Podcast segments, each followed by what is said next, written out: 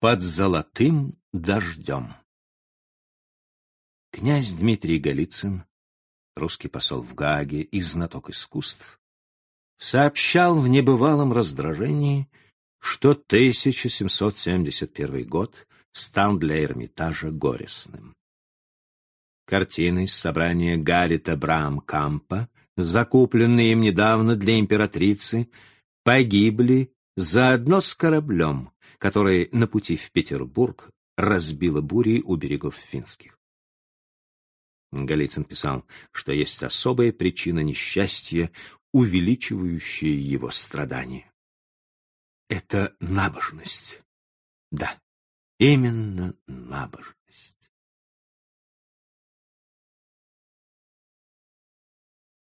Море было бурное. Но когда настал час молитв, капитан все бросил и отправился орать свои псалмы с остальным экипажем. И в самый разгар его молитв корабль разбила о рифы. «Причина несчастья», — заключал атеист Голицын, — «столь великолепна, что доставляет мне удовольствие».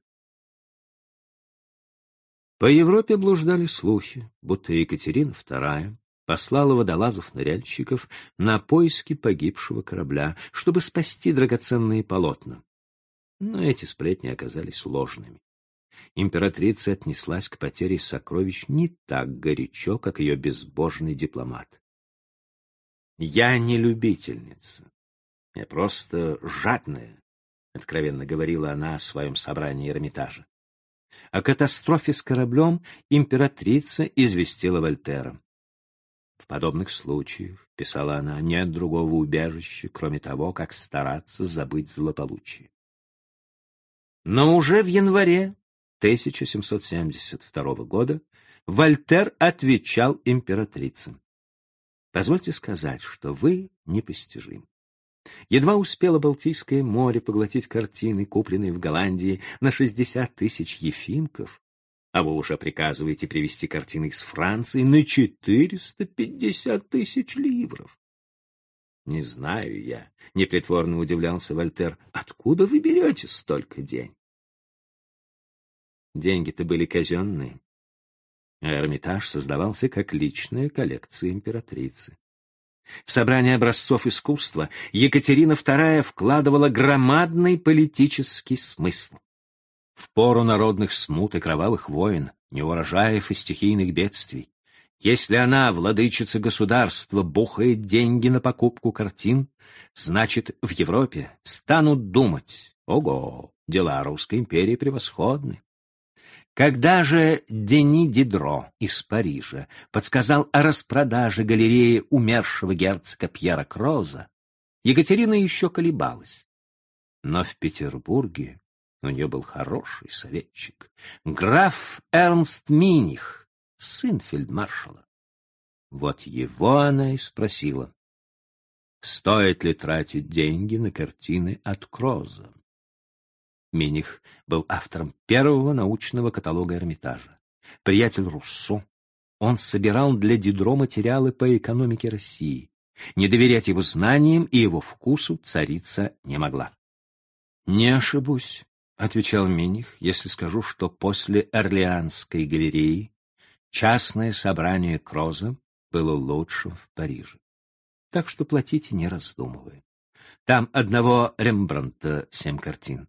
Там сразу две Данаи — Рембрандта и Тициана. «Ну уж я-то их не провороню», — решила Екатерина. В июне 1985 года советские газеты оповестили читателей, что какой-то негодяй или безумец плеснул кислотой на рембрандтовскую Данаю что заставило его уродовать красоту женщины. Но тут я вспомнил, что в 1976-м не у нас, а в музее Амстердама некий мерзавец, бывший учитель истории, нанес 13 ножевых ран гениальной картине Рембранта «Ночной дозор». Заодно мне вспомнилось и то злодейское поругание, которому в залах Третьяковской галереи подверглась картина Ильи Репина Царь Иван Грозный убивает своего сына Ивана. в данном случае повинен спятивший богомаз Абрам Балашов. Но примечательно, что никто не обливал кислотой квадратики и кружочки на картинах Кандинского. Никто не бросался с ножом на шедевры Шагала, у которого по небу летают коровы и женихи с невестами. Удары маньяков и недоумков всегда были направлены на гигантов, от Рембранта до Репина. Великое и талантливое нас, нормальных людей, восхищает. Но бездарности и психопаты ненавидят великое и талантливое. Все это вместе взятое привело меня к мысли поведать историю оскорбленной рембрандтовской Данаи, любимой самим ее создателем и всеми нами. Рембрандт был влюблен. Рембрандт был еще беден. Вот его дневной рацион. Кусок сыра и селедка с хлебом. «Достаточно», — говорил мастер. «Теперь работать». Саския была из богатой семьи с претензиями на аристократизм. А Рембрандт — сыном мельника, с которым семья Саскии не слишком-то хотела породниться. В гневе праведном на людскую пошлость художник написал картину на библейскую тему, как Самсон угрожал отцу возлюбленной. Рембрандт автопортретировал себя в виде Самсона, показывающего кулак. Но смысл был далек от легенд. «Отдайте мне Саскию», — требовал он.